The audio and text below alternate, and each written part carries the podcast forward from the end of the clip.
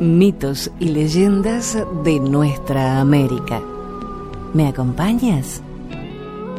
Soy Jenny de Bernardo.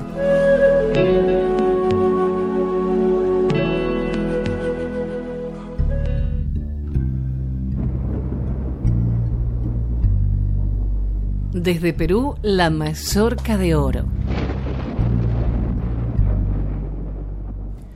Cuenta una leyenda muy antigua de Perú que existió una familia de campesinos muy pobre, compuesta por el matrimonio y cinco hijos. Apenas tenían para comer y sobrevivían gracias a un campo de maíz.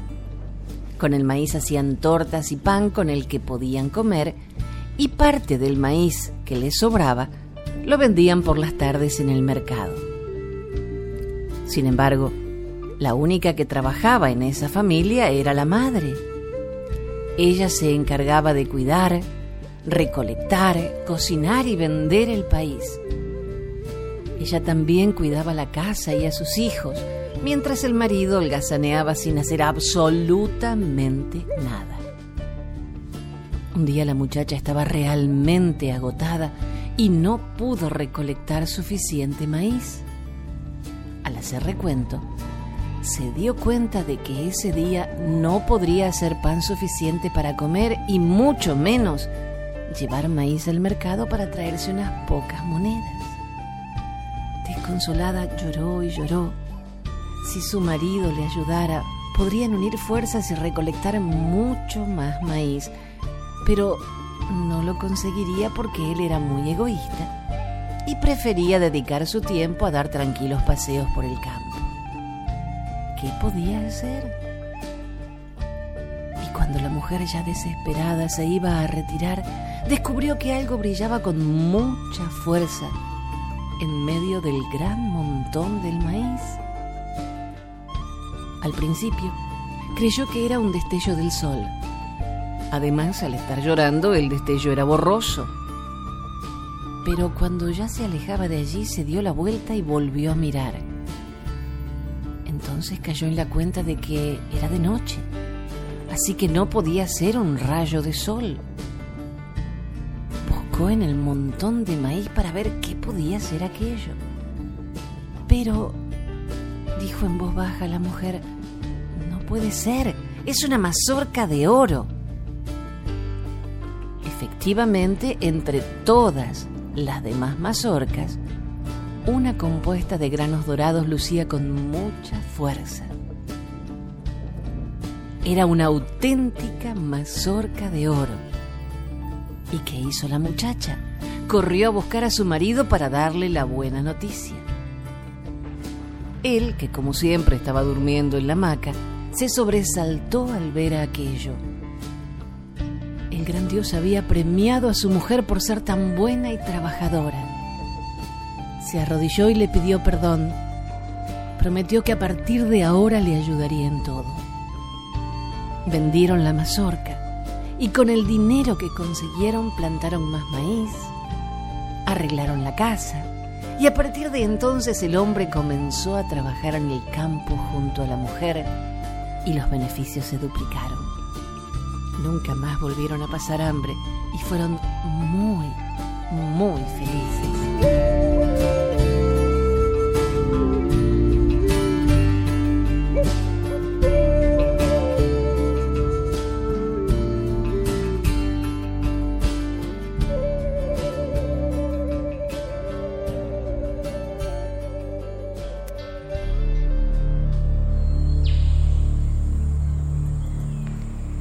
Cóndor y Luz de Fuego.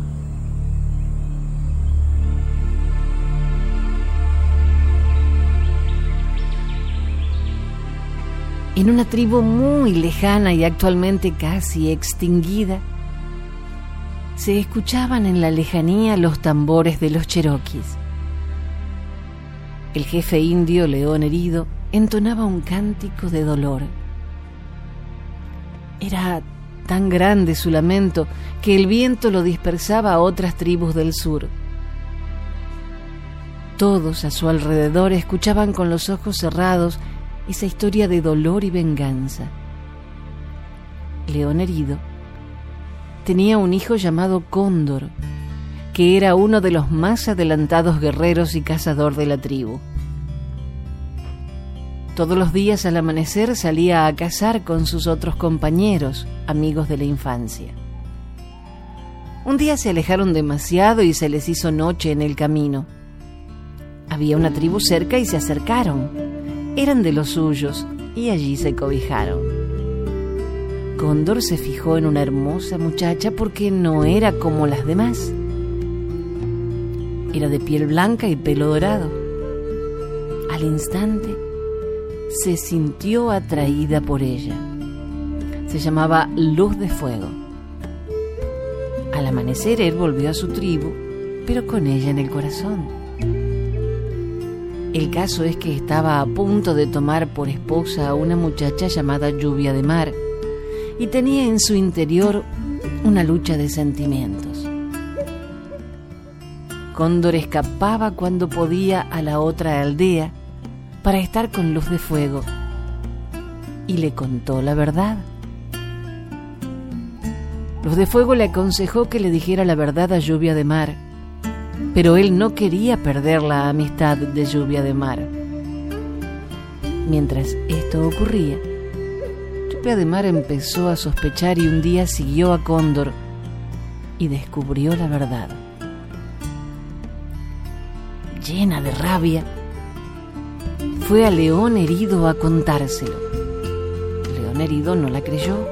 Pensó que eran celos sin sentido. Pero Lluvia de Mar decidió tender una emboscada a luz de fuego y reunió a sus amigos de la tribu. Jaguar Sereno era el mejor amigo de Cóndor y de Lluvia de Mar, y pensó que Luz de Fuego lo había embrujado por lo que fue con todos sus compañeros en la noche hasta la tribu de Luz, donde la capturaron, la ataron, la amordazaron y se la llevaron lejos. El plan era llevarla lo más lejos posible. Pensaron en el monte Crepúsculo, donde nadie se atrevía a ir, pues contaban historias de muerte y dolor en aquel lugar. Jaguar Sereno se encargó de aquel viaje. Durante el trayecto sintió la mirada clavada de luz de fuego todo el tiempo. Una vez cerca del lugar, él la miró a los ojos y quedó maravillado del sentimiento que desprendía su mirada. Transmitía paz y amor. Consternado, decidió dejarla en una gruta cercana al monte Crepúsculo, pensando que sobreviviría allí. A la vuelta se encontró desde la lejanía con los lamentos de dolor de Cóndor. Leyó en el viento la palabra venganza.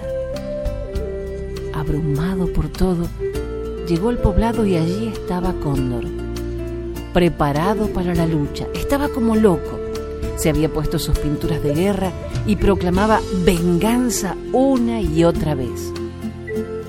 Atacaba a todos y pidió a su padre el destierro de lluvia de mar. A continuación, se acercó a Jaguar lanza en mano, pero su padre, león herido, le detuvo. Hijo, esto no tiene sentido. Tú debiste ser sincero desde el principio no tenías claro tus sentimientos. Pero Cóndor empezó a atacar a todos en un ataque de ira, mató a muchos y se alejó corriendo en busca de luz de fuego. Después de días de viaje, llegó a la gruta. Allí se hallaba el cuerpo sin vida de luz de fuego. Jaguar Sereno decidió seguir a Cóndor y lo encontró arrodillado a los pies de Luz de Fuego. En un ataque de celos, envidia e ira, atacó a Cóndor por la espalda, matándolo en el acto. Asustado por lo que había hecho, decidió huir, pero al dar la vuelta, se encontró con León herido, de cuyos ojos se desprendía una ira incontrolable cogiéndolo de la cabellera lo arrastró hasta el poblado y delante de todos lo ató a un tronco y le arrancó la cabellera. Esto es lo que hace la traición, dijo León herido. El amor lo convierte en odio y el odio conduce a la muerte, ya no física, sino muerte de espíritu. El que quiere oír, que oiga. Lluvia de mar, recoge tus cosas y sal del poblado, donde no pueda verte más. Y ustedes, los que se crean amigos de Cóndor, vayan hacia el lugar donde están sus cuerpos y tráiganlos aquí. Mientras esto acontecía, un suceso extraordinario ocurría en la gruta donde se encontraban ellos. En aquel lugar habitaba un espíritu, el espíritu del fuego. Conocedor de todo lo sucedido, decidió llevar los cuerpos al monte crepúsculo y les hizo un altar. A lo lejos, León herido veía el monte crepúsculo y asombrado pudo ver en su cúspide dos figuras recostadas, Cóndor y los de fuego, y un volcán de fuego alrededor de ellos. León herido lloró amargamente, pero detrás de sus lágrimas había una luz de esperanza. Y cuentan que en la noche que hay lluvia de estrellas, se ven en el firmamento dos personas paseando de la mano por las estrellas y amándose bajo la luz cálida de la luna.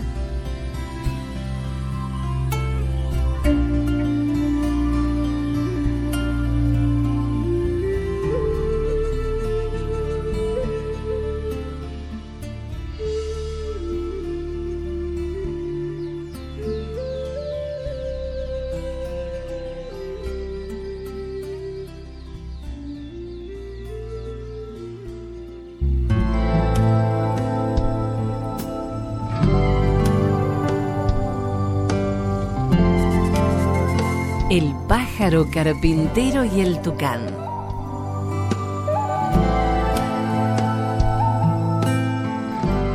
Hace muchísimos años, en la selva amazónica, vivía un pequeño pájaro carpintero que iba a ser papá. Los días habían pasado rápido y sus crías estaban a punto de nacer. Necesitaba fabricar un nido en un lugar seguro lejos de los depredadores.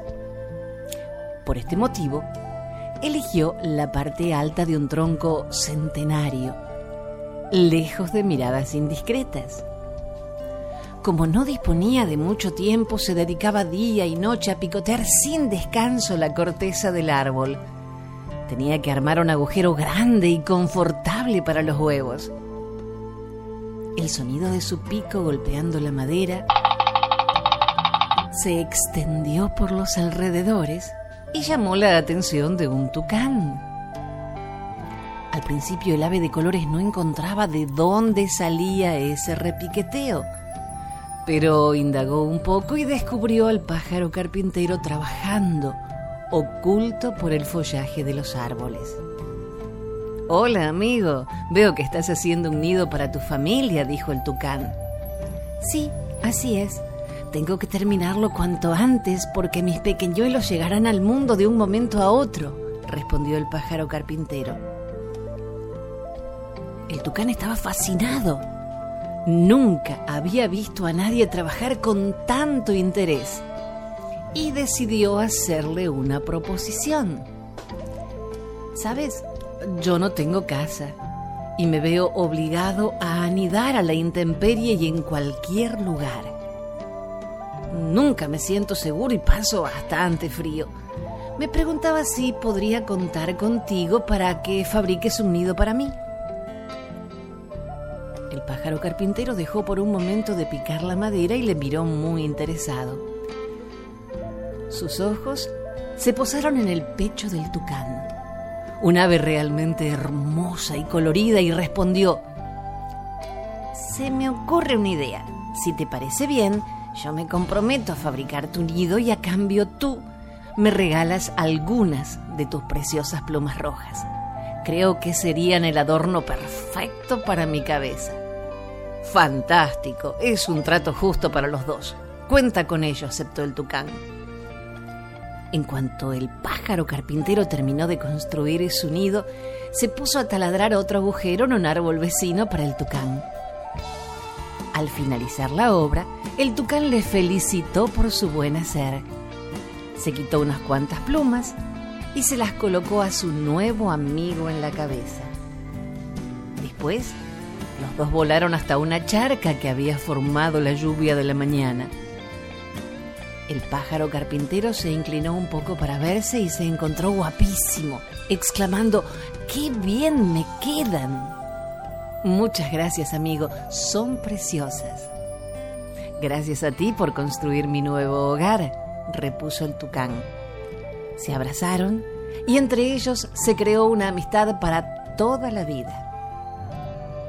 Dice la leyenda que desde ese día los pájaros carpinteros lucen orgullosos un simpático penacho de plumas y que los tucanes siempre encuentran agujeros para vivir, pues sus amigos, los pájaros carpinteros, se los ceden para que puedan guarecerse y anidar.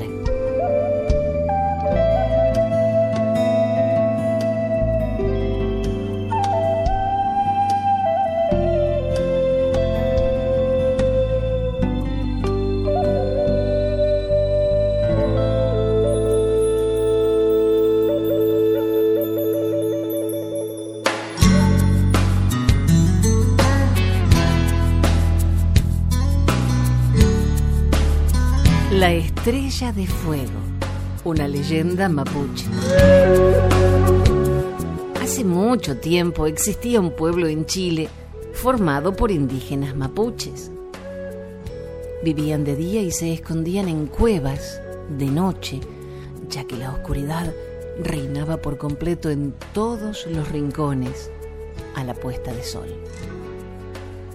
En invierno pasaban mucho frío tenían que comer los alimentos crudos, lo que a menudo les ocasionaba muchas enfermedades.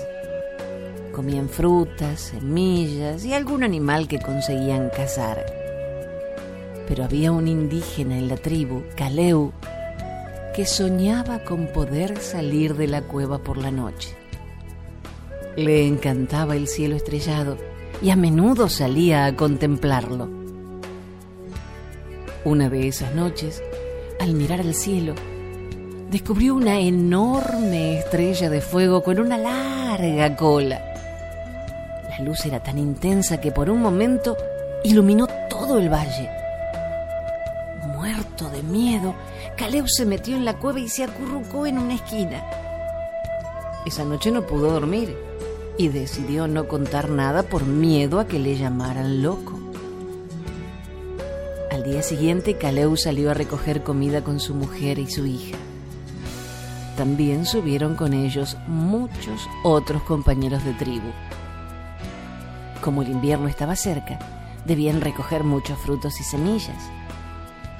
Trabajaron tanto que no se dieron cuenta de que la noche se les echaba encima. Cuando quisieron volver ya era demasiado tarde. No se veía nada y no sabían qué camino seguir. Así que al final decidieron refugiarse en una gruta que encontraron a mitad de camino. Pero fue justo en ese momento y antes de entrar en la cueva, cuando Caleu y todos los demás vieron de pronto la enorme estrella de fuego en mitad del cielo. Se asustaron y gritaron. Más aún, cuando comenzaron a notar una lluvia de piedras que al chocar fuerte contra las rocas hacían saltar unas chispas muy luminosas.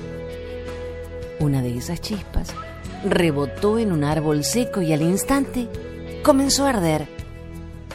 Caleu y sus compañeros miraron atónitos esa enorme bola de fuego. Al acercarse, notaron que transmitía un intenso calor se sentaron rodeando la enorme hoguera.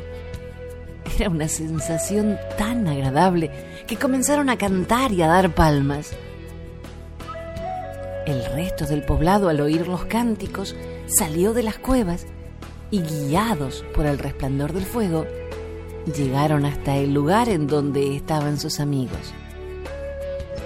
Hechizados por el fuego y de forma instintiva, acercaron unas ramas y fue entonces cuando comprobaron que el fuego pasaba de un lado al otro. Volvieron a su cueva. Cada uno llevaba en la mano una antorcha con fuego. Al llegar, Caleu explicó al resto cómo las piedras provocaron las chispas que originaron el fuego. Acababan de descubrir el fuego. A partir de entonces, los mapuches no volvieron a pasar frío ni a esconderse por la noche. Y lo mejor de todo, por fin probaron el delicioso sabor de la carne asada.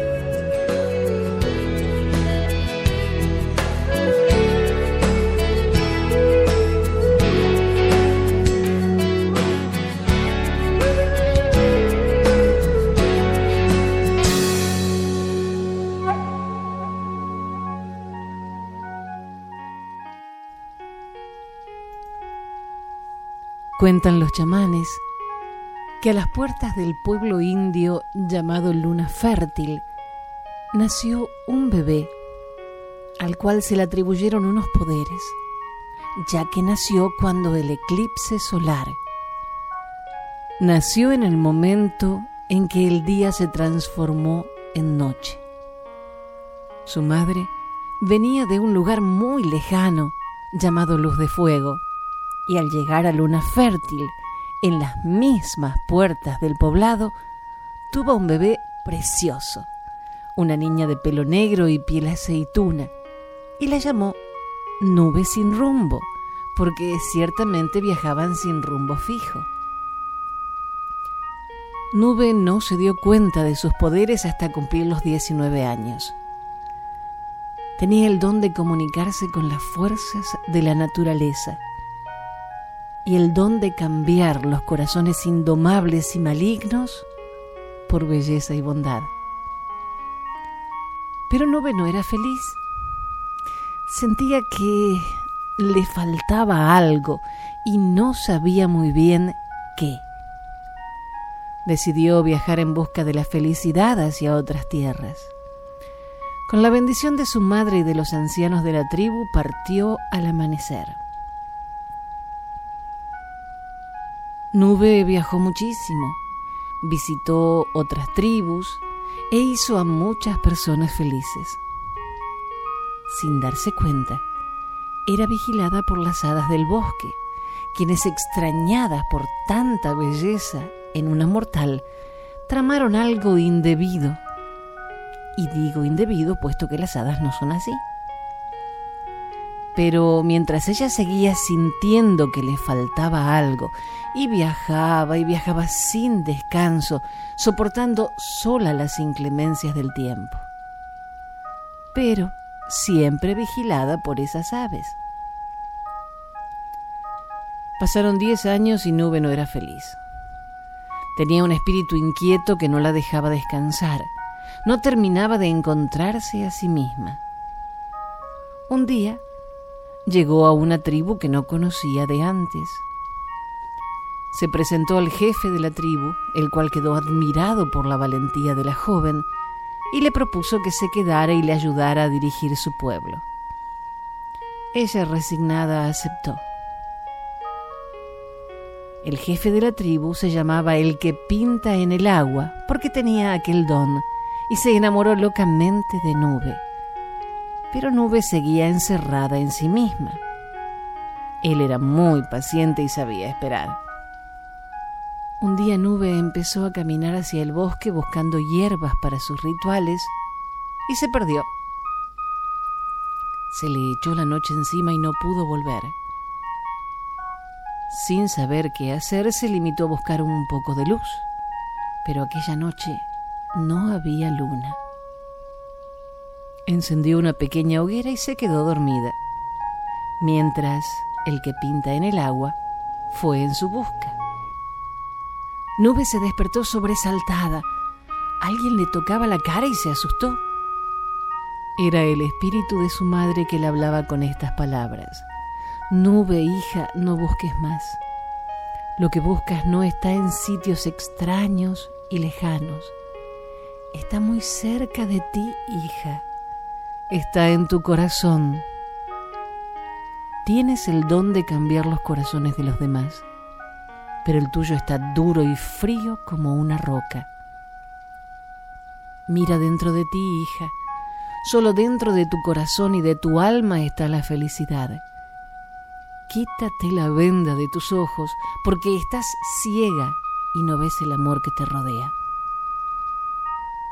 Aprovechando la situación, las hadas entonaron un cántico secreto para los mortales. Sí, las hadas, llenas de envidia, porque al ver un mortal que poseía tanta hermosura, aún más que las mismas hadas, decidieron hacerla adormecer eternamente. Y esa canción llegó a oídos de nube, quien escuchando estas palabras y esa tonada escondida, se quedó dormida. Durmió durante cinco años debido al embrujo de las hadas del bosque, que tenían envidia de su belleza. El que pinta en el agua la acompañó durante esos cinco años y la lloró día y noche, mientras el espíritu de nube seguía errante viajando por los confines de la tierra, hasta que cansado volvió al cuerpo de nube. Cuando despertó y vio a quien tenía al lado, se asombró. Él en un arrebato la besó, un largo y cálido beso que la envolvió. Nube abrió los ojos y vio todo claro sintió una gran paz interior y una felicidad única. Pero el cuerpo de nube estaba muy débil y enfermo. Nada pudieron hacer por ella. Los pocos días que le quedaron fueron los más felices de su vida. No le importaba morir, porque ya se había encontrado con el rostro de la verdadera felicidad. La noche que murió, el que pinta en el agua fue hasta el lago y no paró de pintar lágrimas en él, lágrimas y lágrimas de dolor. Ante tanto amor, los dioses se compadecieron de él y decidieron hacer a Nube inmortal. Y fueron felices. Y cuenta la leyenda que cuando él murió, Nube decidió que su espíritu le acompañaría para siempre. Y hasta hoy mismo, sus espíritus están unidos y dependiendo de su estado de ánimo, llueve o hay sol. Solo el verdadero amor hace cambiar el corazón de las personas.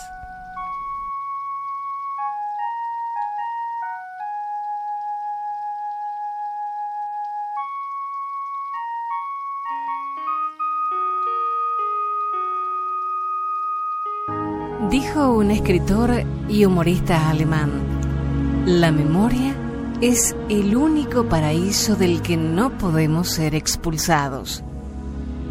Recordemos entonces estas tradiciones de nuestra tierra para no olvidar nuestras raíces y seguir construyendo nuestros castillos. Gracias por la compañía. Soy Jenny de Bernardo.